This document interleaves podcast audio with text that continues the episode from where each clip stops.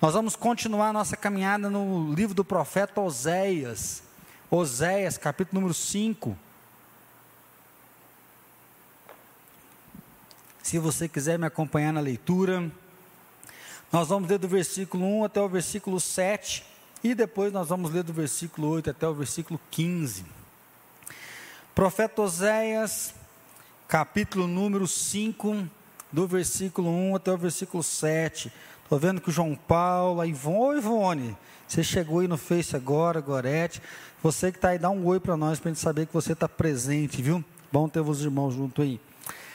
Oséias capítulo 5, então, diz assim: Ouve isto, ó sacerdotes, escutai, ó casa de Israel, e dai ouvidos, ó casa do rei, porque este juízo é contra vós outros, visto que foste um laço em mispa e rede estendida sobre o tabu. Na prática de excessos vos aprofundastes, mas eu castigarei a todos eles. Conheço Efraim e Israel não me está oculto, porque agora te tens prostituído, ó Efraim, e Israel está contaminado. O seu proceder não lhe permite voltar para o seu Deus, porque um espírito de prostituição está no meio deles e não conhecem ao Senhor.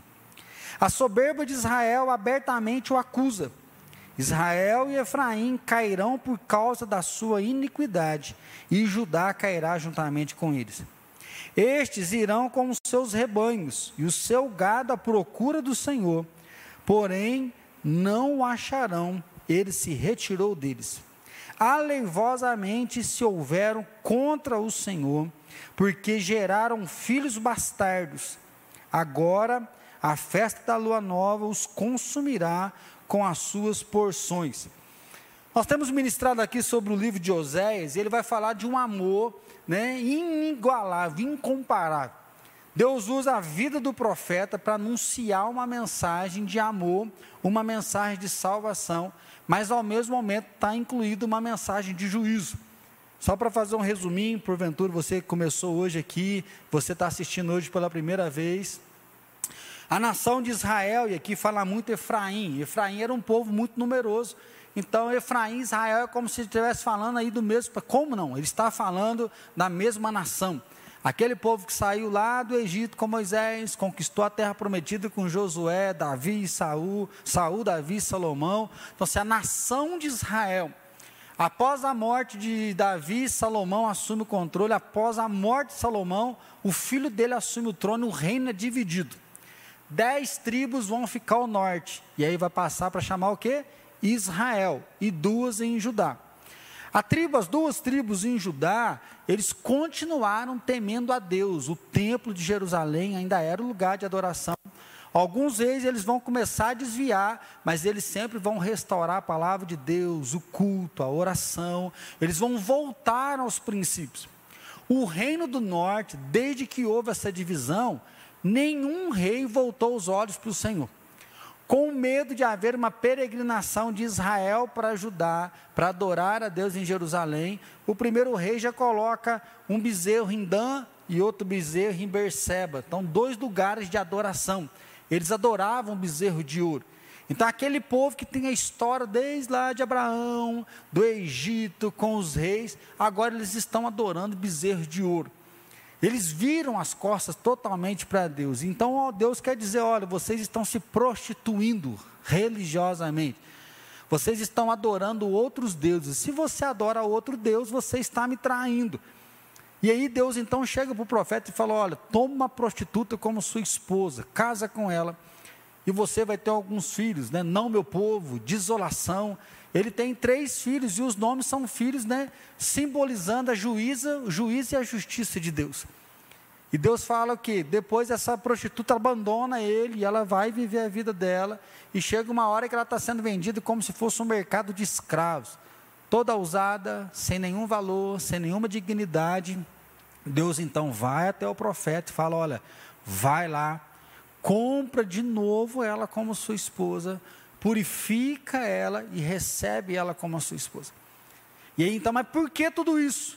E aí Deus diz para Oséias falar para Israel: vocês vão se vender como escravos, vocês vão se prostituir e vai chegar um momento que você vai estar sendo jogado fora e eu vou comprar você de novo. Ou seja, eu te amo e eu não vou desistir de você. Eu estou junto com você.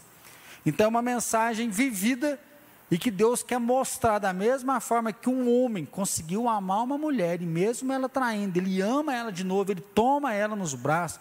Se vocês que não são o padrão né, de perfeição de amor, se um homem faz isso, eu que tenho um amor perfeito, eu não vou desistir de vocês, eu sempre vou estar com vocês. Então a mensagem ela é de amor.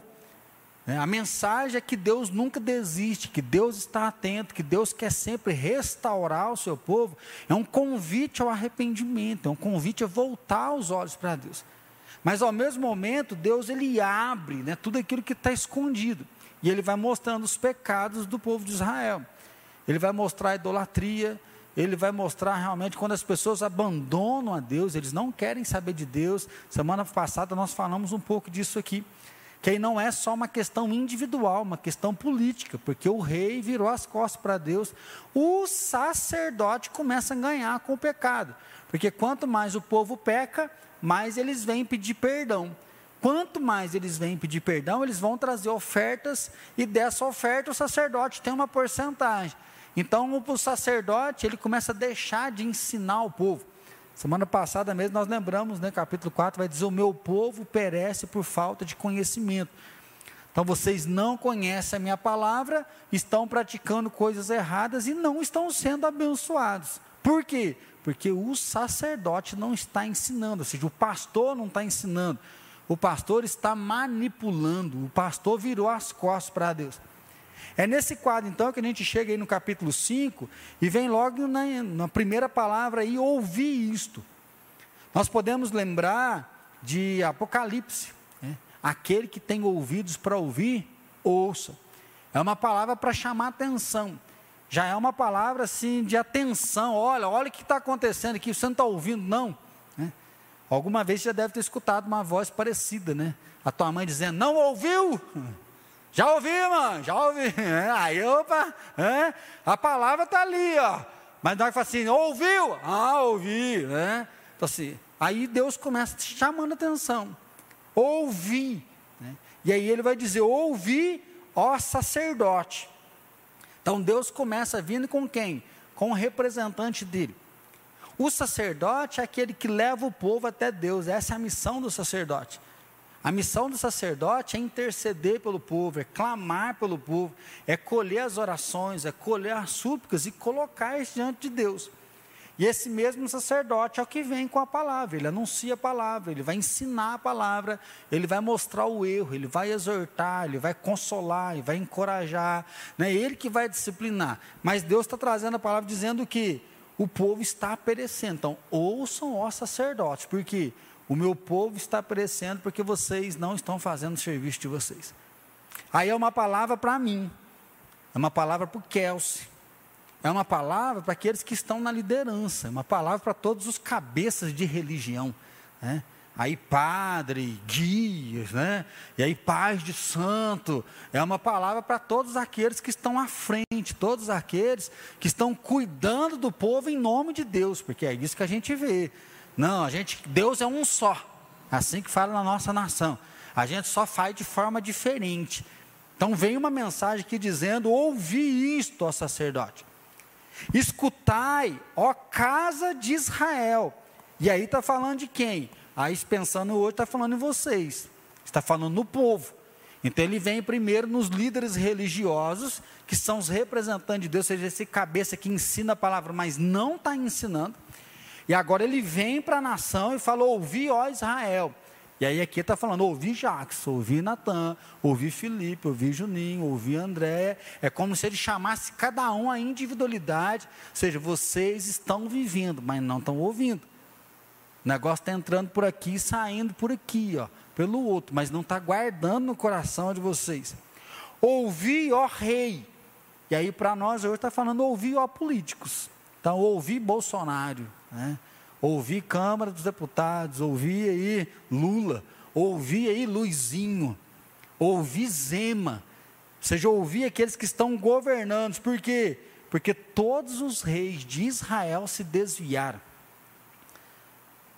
Eu esqueci se são 18 ou 20, não me lembro agora a conta exata. Todos eles se extraviaram, nenhum dos reis de Israel voltaram o coração para Deus. Nenhum dos reis fizeram o que Deus pediu para fazer. Todos eles desobedeceram. Todos eles faziam o que? Viviam de uma forma errada e a nação inteira seguia isso. Então, um rei mata o outro, que mata o outro, que usurpa o trono, que continua pecando, que leva o povo a pecar. É uma baderna de corrupção. É uma baderna de desordem, uma baderna de briga.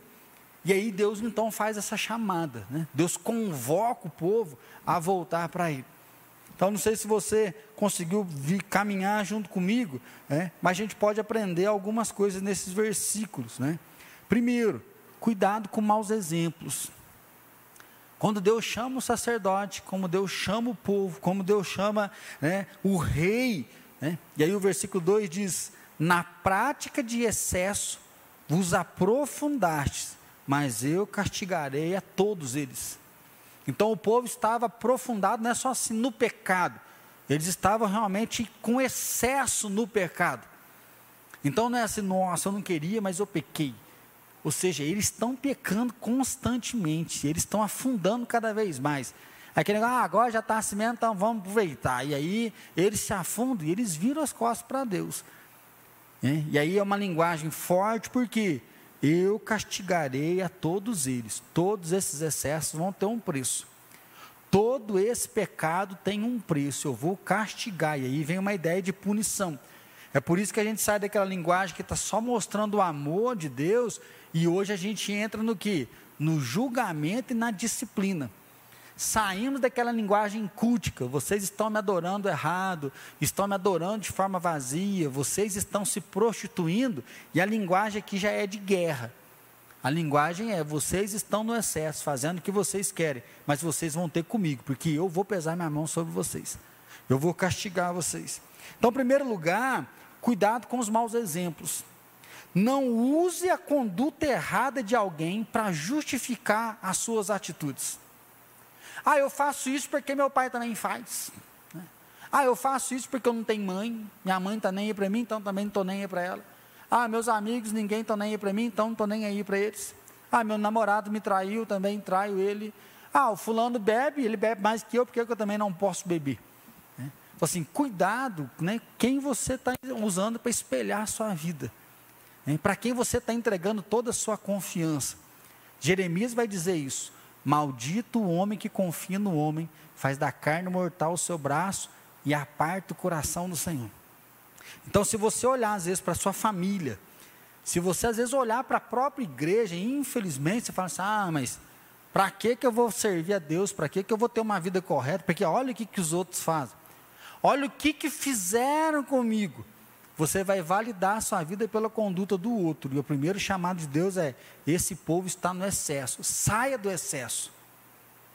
Ah, aqui todo mundo rouba, então nós vamos roubar mesmo. Ah, aqui todo mundo está ficando, está transando, então nós vamos ficar transados também, porque está todo mundo, todo mundo é igual. Deus está dizendo o seguinte: eles estão no excesso, mas a punição vai vir. Eles estão no excesso, mas o preço vai ser cobrado. E aí o chamado é: não valide a sua conduta pela conduta do outro. Saia fora disso. Principalmente quando quem está no mau caminho é um líder. É?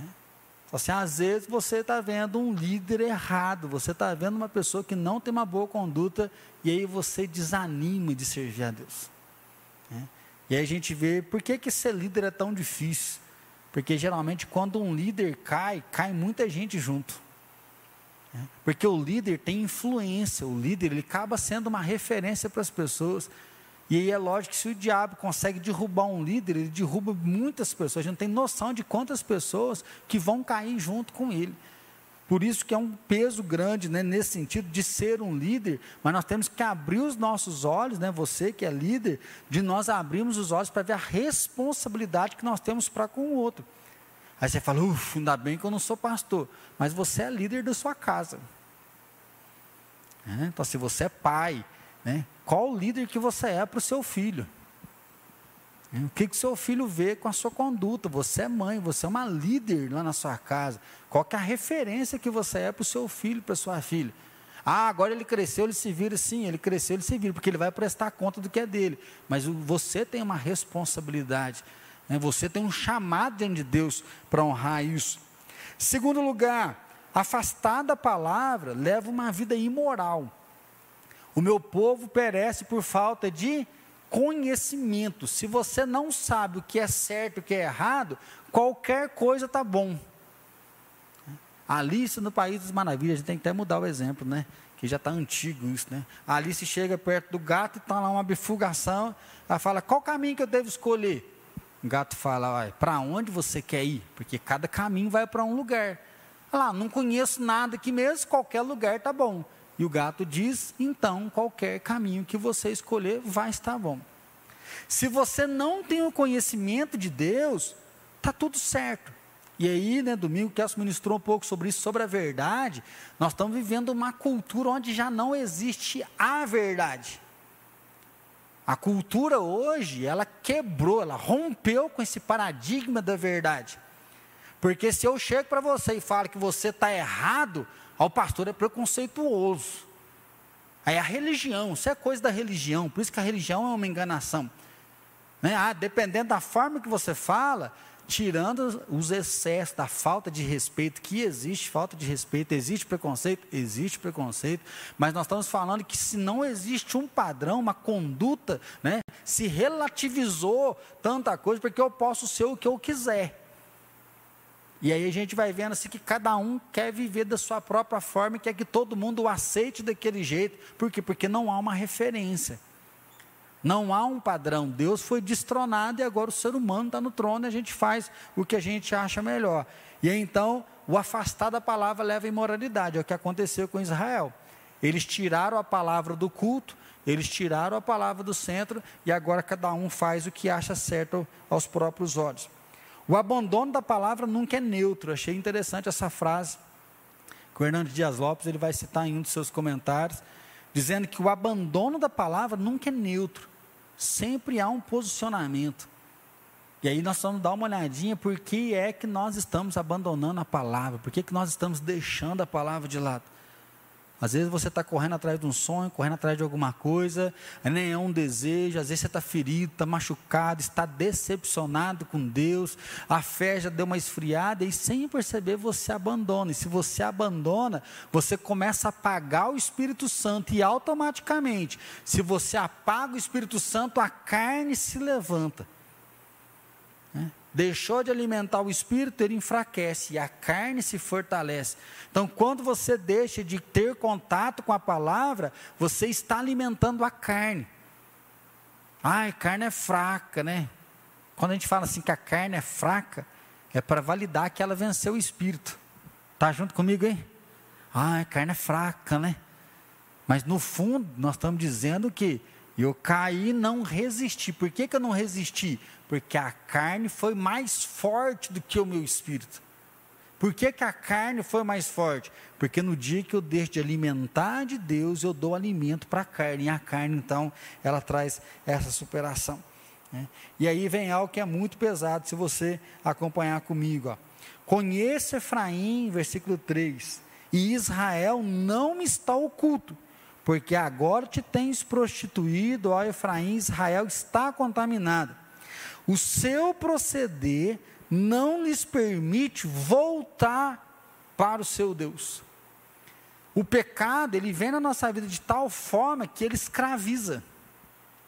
E às vezes a pessoa até bate uma vontade de abandonar, mas ela não consegue. É. Então, se você está endividado não consegue sair da dívida, mas você não sai porque você não parou de gastar, você não para de ter. Por quê? Porque você está ali vivendo na vida do pecado, você não dá conta mais de dar com isso. Você está na pornografia, sabe que é errado, mas toda hora você dá uma visitada, você se escraviza, você não consegue viver se não olhar para aquilo. Né? Da mesma forma aí, aí a masturbação, o ficar, o beber. Não, eu tenho um controle. A hora que eu quiser parar, eu paro. Mas está sempre bêbado. Está sempre com os olhos vermelhos. Ah, eu quero parar de falar mal dos outros, mas quando eu vejo, eu já falei, ou seja, você já está escravizado da sua língua. E é isso que Deus disse para Israel. Eu conheço as obras de vocês, não está me oculto, e vocês não conseguem voltar. Por quê? Porque vocês estão escravizados. Podemos lembrar do Salmo 32: Enquanto calei os meus pecados, envelheceram os meus ossos de gemido todo dia. E aí a gente vê uma vida de pecado, é uma vida de dor, mas é uma dor que cada vez se aflige mais e não consegue sair, porque infelizmente está dominado.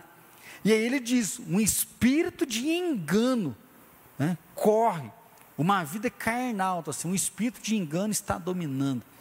Uma vida de dúvida, uma vida que você não consegue olhar para aquilo que é certo. Você está fazendo errado, sabe que está errado, mas está tudo bem. É aquele que começa a mentir. Está em pecado, está errado, mas ele vai mentindo. Porque está gostoso, porque está bom, porque é uma vida né, quente, uma vida cheia de ação, uma vida cheia de dinâmica. E aí a grande tristeza é um povo orgulhoso que ao invés de chorar, ele se orgulha do pecado que comete. Né? Ao invés de se arrepender porque cometeu coisa errada, ele acaba fazendo festa e celebrando aquilo que ele está fazendo. Tem uma frase de Derek que diz assim: Deus não é prisioneiro de sacrifícios. Israel tentou subornar a Deus, mas Deus não está onde não há verdade. O que, que Israel está fazendo? Levando sacrifício. Israel está levando as suas orações nos dois templos, buscando a Deus, adorando o bezerro. E aí o que, que Deus diz? Vocês vão vir até mim, mas vocês não vão me encontrar, porque eu não estou com vocês.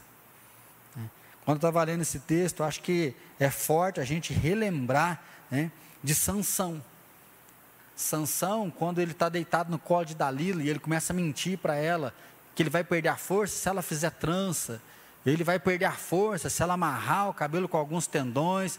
E aí, quando ele dorme, ela vai lá, amarra os filisteus, que já levanta e já quer peitar todo mundo. No último momento que Salomão descobre o coração dele para Dalila, ele fala: Olha, o meu poder está no cabelo. Porque Deus deu uma ordem, não é para passar navalha. Então, se eu cortar o cabelo, não é que o cabelo em si tem o poder, é a obediência. Se eu cortar o meu cabelo, eu desobedeço a lei do nazireado, e aí eu perco o poder do pacto do nazireado.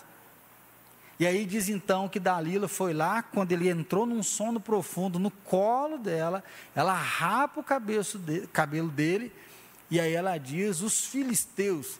E aí, se você for lá para juiz, diz que ele levanta para peitar os filisteus, porque ele era o fortão, mas ele não percebeu que o Espírito Santo não estava mais com ele. Os homens vêm, ele não tem força mais, ele vai ser aprisionado, vai ter os dois olhos furados e vai ser levado como escravo.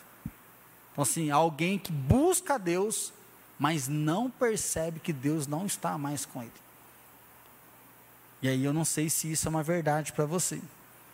Se isso é uma verdade, às vezes, dentro da própria casa, de pessoas que estão indo para a igreja, vindo para a igreja, fazendo as suas orações, mas o coração está distante. Então, assim, Deus não é refém de sacrifício. Deus não é prisioneiro. Ah, fizemos uma oração, ele tem que ouvir. Fizemos um culto, ele tem que estar presente. O que Deus quer é que o nosso coração seja verdadeiro para com Ele. Deus quer que o nosso coração seja um coração de realmente entregue diante do Senhor. E aí sim vem o versículo 8. Ó. Tocai a trombeta em Gibeá e em Ramá, tocai rebate. Levantai gritos em Bet-Avém. Cuidado, Benjamim. A ideia é que toda nação ouça. Ele vai citando algumas cidades, é como se fosse aí, né? A gente viu 7 de setembro, todo mundo se junto no WhatsApp, ó, vamos lá, vamos para a rua. Outro, não, não vai para a rua, não. Então, assim, as pessoas estão tá querendo chamar todo mundo. O que, que Deus está fazendo aqui? Toca a corneta, chama todo mundo. Para quê? Efraim tornou-se assolação no dia do castigo. Entre as tribos de Israel, tornei conhecido o que se cumprirá. Ou seja, no dia do castigo ela vai ser destruída. Israel vai ser assolada, a nação inteira vai ser destruída. Os príncipes de Judá são como os que mudam os marcos. Derramarei, pois, o meu furor sobre eles como água. O que, que é mudar o marco? A minha cerca está aqui, que é a terra do vizinho. O que, que os reis de Judá faziam? Mudava o marco, ou seja, roubava a terra.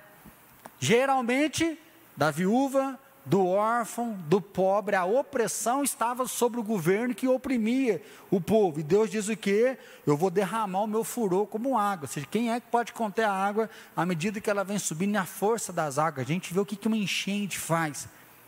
Nós vemos o que, que uma chuva, uma tempestade faz. Então o que, que Deus diz? Como água eu vou entrar e eu vou levar tudo, eu vou carregar tudo que está aí. Efraim está oprimindo, quebrantado pelo castigo porque foi do seu agrado andar após a vaidade.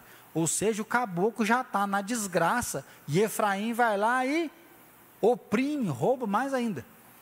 Você já viu aquele caboclo que está enforcado, a única coisa que ele tem é um carro velho. Ele fala que meu carro vale 15, o caboclo fala, eu te dou 7. Não, eu te dou 5. Perdeu, 7 não dá mais não. hoje acertei a mão. Acertou a mão onde? Né? Fazer um bom negócio é bom? É. Mas às vezes você arranca daquele que não tem. Né? A gente vê os golpes, né? Questão das, das, dos idosos, que a gente vê o povo ligando, telemarketing para poder passar a perna no idoso. Já está sofrendo pela doença, enfermidade, já ganha um salário pequeno, e aí um ladrão, e às vezes o próprio filho, vai lá, faz um financiamento no nome do pai, e o pai ganha mil e tem que pagar 300 de financiamento, por quê? Porque na desgraça desse, o outro foi lá e oprimiu. Eu não sei vocês, mas na hora que eu li esse texto, eu falei, gente, será que isso aqui é do passado mesmo? Né? Será que esse texto é tão antigo assim? Né? Portanto, para Efraim serei como a traça, e para com a casa de Judá como a podridão. Quando Efraim viu a sua enfermidade e Judá a sua chaga, subiu Efraim à Síria e se dirigiu ao rei principal que o Aco disse, mas ele não poderá curá-los nem sarar a sua chaga. Na hora que Israel viu a dor, na hora que Judá viu a sua ferida, o que, que ele fez? Ele foi atrás do rei da Síria, a Síria, ao invés de ir atrás de, de Deus. Então, assim, eu estou pesando a mão, porque vocês estão em pecado, não tem nada novo. Vai lá em Levítico e vê o que está escrito lá. Olha o que, que eu já mandei os profetas falarem, vocês estão em desobediência. Então o que está acontecendo? É consequência do pecado. Ao invés de voltar para mim pedindo perdão, ao invés de voltar para mim mudando de vida, vocês vão atrás do rei da Síria, vocês vão buscar socorro no rei da Síria, não em mim. A casa de Judá e eu mesmo os despedaçarei, ir-me-ei embora, arrebata-lo-ei e não haverá quem os livre. Por isso, assim, que a palavra de julgamento eu mesmo vou acertar as contas com vocês. Eu mesmo vou destruir e não há ninguém que possa contra mim. Irei e voltarei para o meu lugar, até que se reconheçam culpados e busquem a minha face. Estando eles angustiados, cedo me buscarão. E aí, semana que vem, nós vamos ver. Então, mas peraí, Deus vai punir, Deus vai desgraçar, Deus vai matar. E aí, infelizmente, é o jargão que a gente escuta no Brasil.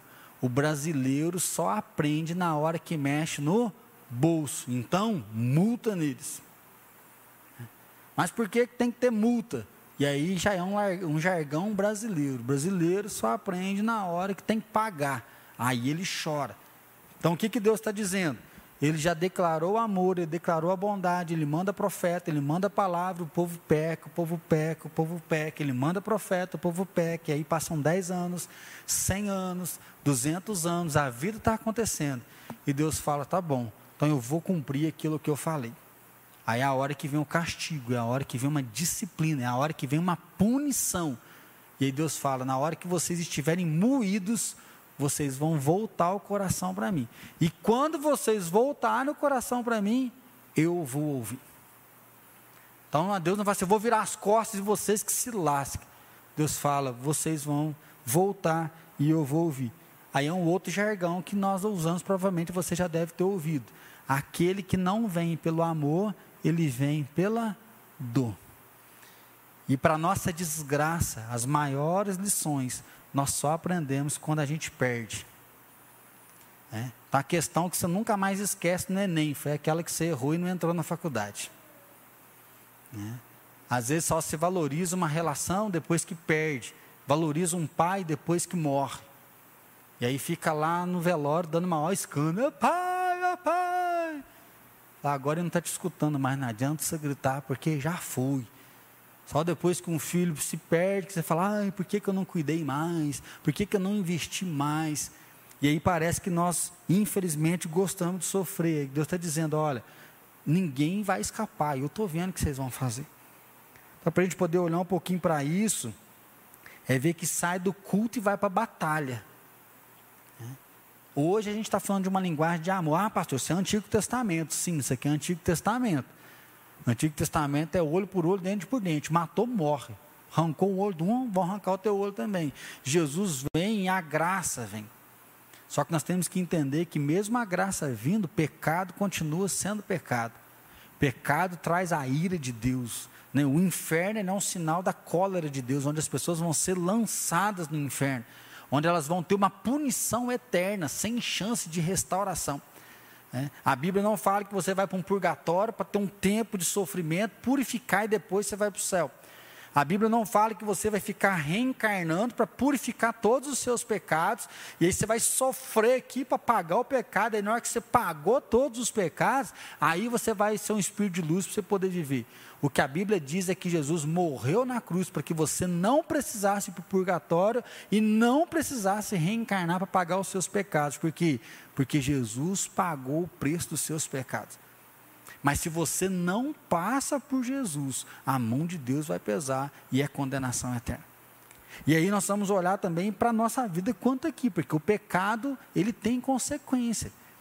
Aí falando muito da nossa nação, né? Que dó, que raiva, e a política do jeito que está. Olha quanta opressão. Olha quanto que nós sofremos com os preços dos alimentos, com os impostos que nós pagamos, porque para manter muitas vezes uma máquina que é opressora. E aí a gente fica esperando alguém que vai levantar e vai cuidar da nação, e ele levanta um, já decepciona, levanta outro, decepciona, levanta outro, decepciona, por quê? Porque ao invés de voltar os olhos para Deus, ainda estão com os olhos fixos em homens. Né? Então, se o que, aconteceu na história de Israel? Israel ela é destruída. A Síria vai vir em 722 e vai destruir toda aquela nação. Ah, destruiu porque o exército da Síria era mais forte. Destruiu porque Israel não estava muito preparado. Destruiu porque o rei gastou dinheiro com outra coisa, mas não comprou armas. Né? Uma vez a gente estava conversando com a pessoa e falou assim: gente, o Brasil tem arma para enfrentar no máximo, no máximo, quatro dias de guerra. Né? Não sei se isso é verdade, se procede ou não, mas eu não sei se, se é tão mentira, né? Se rolar uma guerra para arrebentar, a gente sobrevive uma semana. Então, sim, ah, Israel não tinha arma. Não, Israel foi destruído por quê? Porque o Deus soberano pesou a mão sobre ela. Ele levanta a Síria e a Síria vem e a Síria destrói, destrói por completo.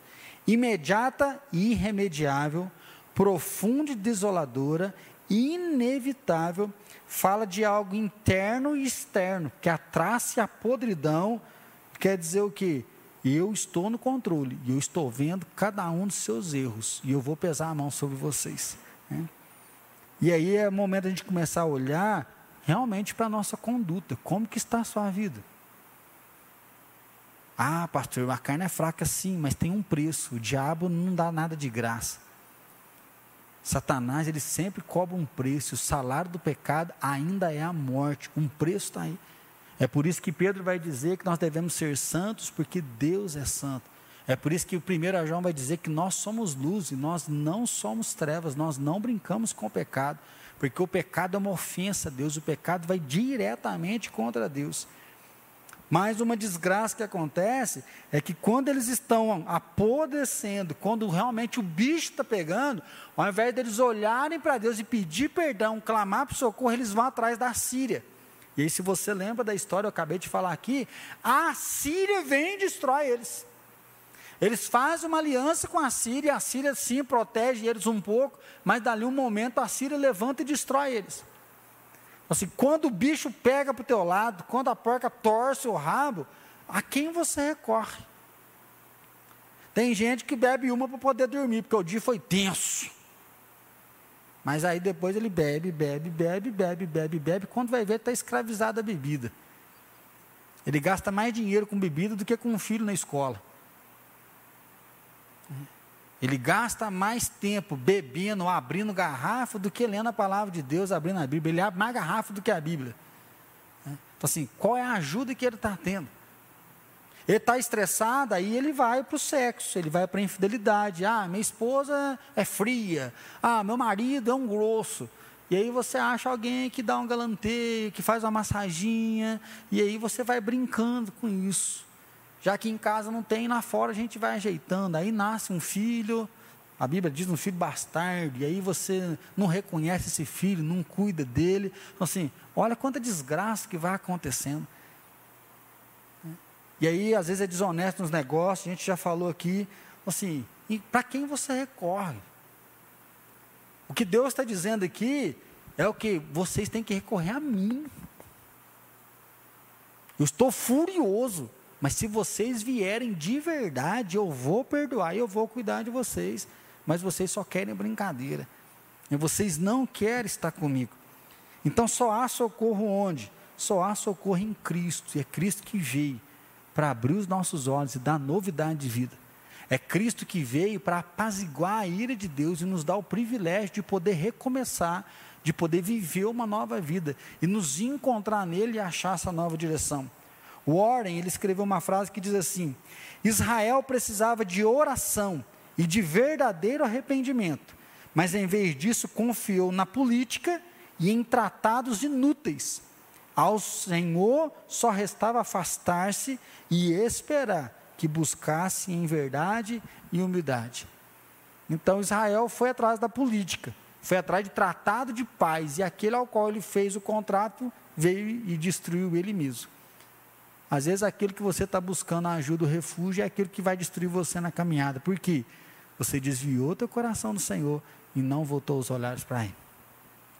É um texto bem antigo, mas que é totalmente atual, principalmente a realidade que nós temos vivendo. Líderes religiosos e políticos dando mau exemplo, verdade não existe e as pessoas apartam o coração do Senhor. O chamado de Deus então é tenha você uma conduta referente a Deus, imite a Deus e não o outro. Né? A conduta de Deus é o que volta os olhos para mim. Eu quero guiar você, eu quero reinar sobre a sua vida. Busque solução em mim, busque vida em mim. E a palavra de Deus é: abandone o pecado. E mesmo que você tenha pecado, venha se arrepender sinceramente, abre seu coração de verdade, porque porque Deus não rejeita um coração arrependido. Mas a lição que nós temos é que, mesmo hoje, no período da graça, o preço do pecado ainda é a morte. Pastor, por que tanta desgraça, tanta coisa ruim? Porque o pecado ainda continua reinando, o pecado ainda continua cobrando um alto preço das pessoas. Então, meus irmãos, que juntos nós possamos voltar o nosso coração para Deus, entregar a nossa vida para Cristo, sabendo que Ele é o Senhor, Ele é o libertador, que a nossa casa tema ao Senhor, e aí nós vamos poder gozar do que? Da paz, da presença, da verdade de Deus, que é o que a gente vai continuar semana que vem. Que o povo volta o coração. Lembra lá do texto? Vai até o mercado, compra de novo a sua mulher, purifica ela e recebe como tua esposa. É isso que Deus vai fazer com Israel.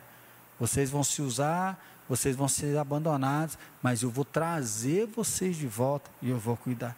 Então não brinque com o pecado, porque o pecado é algo seríssimo e pode trazer destruição sobre nós. Vamos curvar nossa cabeça então? Coloca aí sua vida, apresenta sua casa. Você que está no celular, nos assistindo agora. O texto lá de Jó diz que os filhos de Jó fazer, fizeram uma festa.